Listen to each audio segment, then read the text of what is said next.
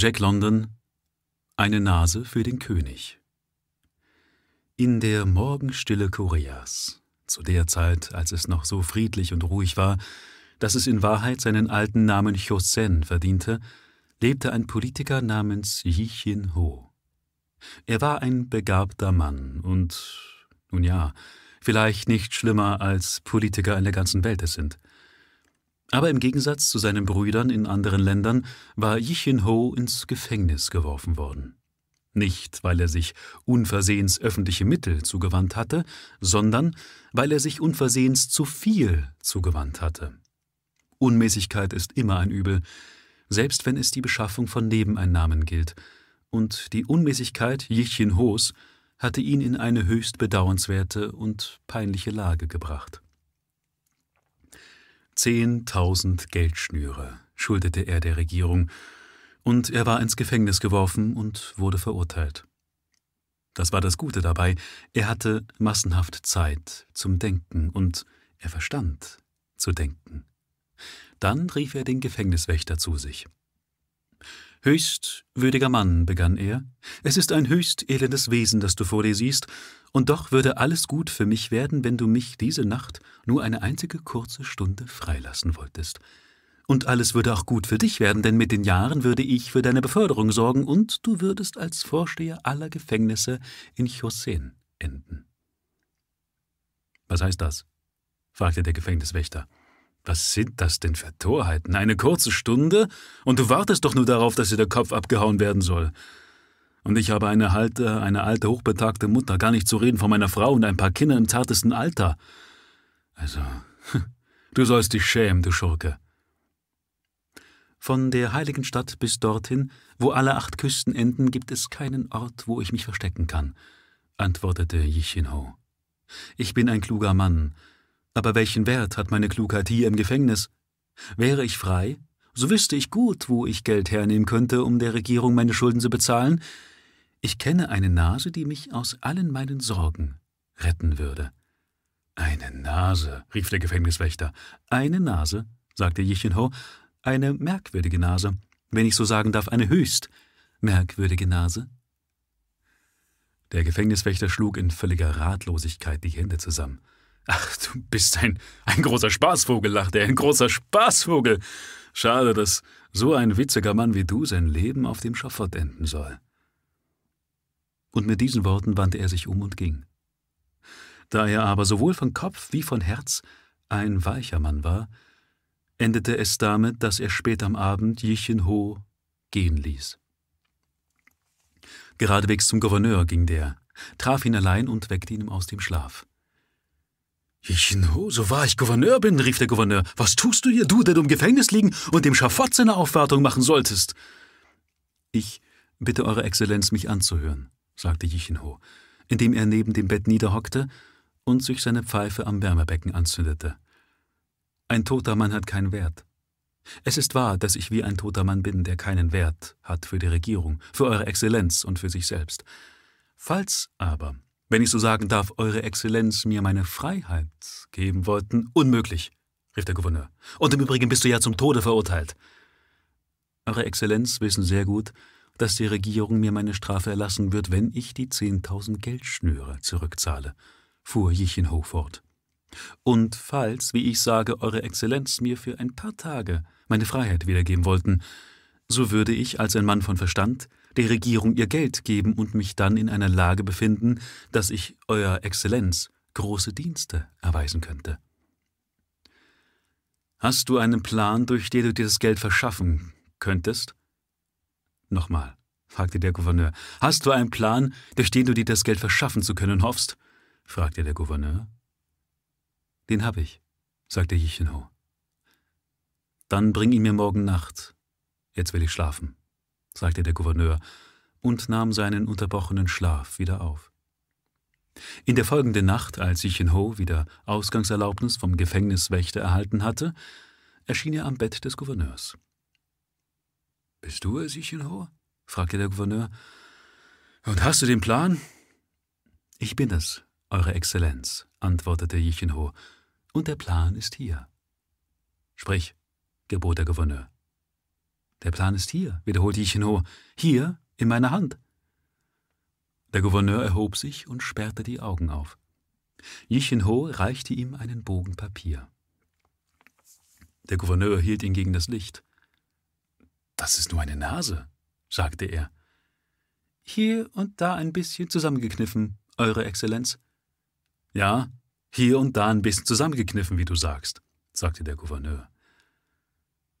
Alles in allem ist es eine ganz außerordentlich dicke Nase, hier und da jedenfalls und besonders an der Spitze, fuhr Jichenhof fort. Eure Exzellenz werden weit und breit und manchen lieben Tag nach der Nase suchen können, ohne sie zu finden. Eine ungewöhnliche Nase, gab der Gouverneur zu. Es ist eine Warze drauf, sagte Jichenho. Eine höchst ungewöhnliche Nase, sagte der Gouverneur. Nie habe ich etwas Ähnliches gesehen. Aber was willst du mit dieser Nase tun, Yichinho? Ich suche nach einer Möglichkeit, um der Regierung das Geld zurückzuzahlen, sagte Yichinho. Ich suche sie, um Euer Exzellenz zu Diensten zu sein, und ich suche sie, um meinen eigenen wertlosen Kopf zu retten. Ferner suche ich das Siegel Eurer Exzellenz auf diesem Bild von der Nase. Der Gouverneur lachte und setzte das Staatssiegel auf das Papier, worauf Yichinho ging. Einen Monat und einen Tag reiste er auf dem Wege des Königs, der nach den Küsten des östlichen Meeres führt, und eines Nachts kam er an den größten Palast in einer reichen Stadt, klopfte hart an das Tor und verlangte Einlass. Mit keinem anderen will ich reden als mit dem Herrn des Hauses, sagte er grimmig zu der erschrockenen Dienerschaft. Ich reise im Auftrag des Königs. Er wurde sofort in die inneren Gemächer gewiesen, der Hausherr aus dem Schlaf geweckt und vor ihn geführt ihn anblinzelte. Du bist Pak Chung Chang, der größte Mann in dieser Stadt, sagte Yishin-ho in einem Ton, der schon eine Anklage war. Ich komme im Auftrag des Königs. Pak Chung Chang zitterte. Er wusste gut, dass ein Auftrag des Königs immer ein furchtbarer Auftrag war. Seine Knie schlotterten und er wollte zu Boden sinken. Es ist spät, sagte er mit zitternder Stimme. Wäre es nicht besser zu. Der Auftrag des Königs wartet nie, donnerte Yichinho. Gehe abseits mit mir und das sofort. Ich habe eine Sache von großer Wichtigkeit mit dir zu besprechen. Es ist der Auftrag des Königs, fügte er noch grimmiger hinzu, so dass Pak Chung Chang die silberne Pfeife aus den kraftlosen Fingern glitt und klirrend zu Boden fiel. Wisse denn, sagte Jichenho, als sie abseits gegangen waren, dass der König von einer Krankheit, einer sehr gefährlichen Krankheit geplagt ist. Weil der Hofarzt ihn nicht heilen konnte, hat er ihm den Kopf abhauen lassen. Aus allen acht Provinzen sind die Ärzte gekommen, um dem König ihre Aufwartung zu machen.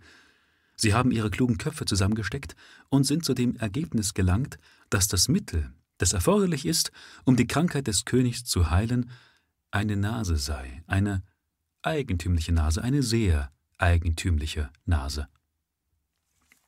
So wurde ich denn gerufen, und das von keinem geringeren als seiner Exzellenz, dem Premierminister selbst. Er steckte mir ein Stück Papier in die Hand. Auf dieses Papier, das mit dem Siegel des Staates versehen war, hatten die Ärzte in den acht Provinzen eine sehr eigentümliche Nase gezeichnet. Geh, sagte seine Exzellenz der Premierminister, suche, bis du diese Nase findest, denn der König wird schrecklich gequält. Und wo du einen Mann mit einer solchen Nase findest, sollst du sie gleich abschneiden und in größter Eile zu Hofe bringen, denn der König muss geheilt werden. Geh und komme nicht wieder, ehe dein Suchen von Glück gekrönt ist. Und so zog ich denn aus, sagte Jichenho. Ich bin in den entlegensten Winkeln des Reiches gewesen, ich bin die acht Königswege gezogen und habe die acht Provinzen durchsucht und ich habe die Meere zwischen den acht Küsten befahren. Und jetzt bin ich hier.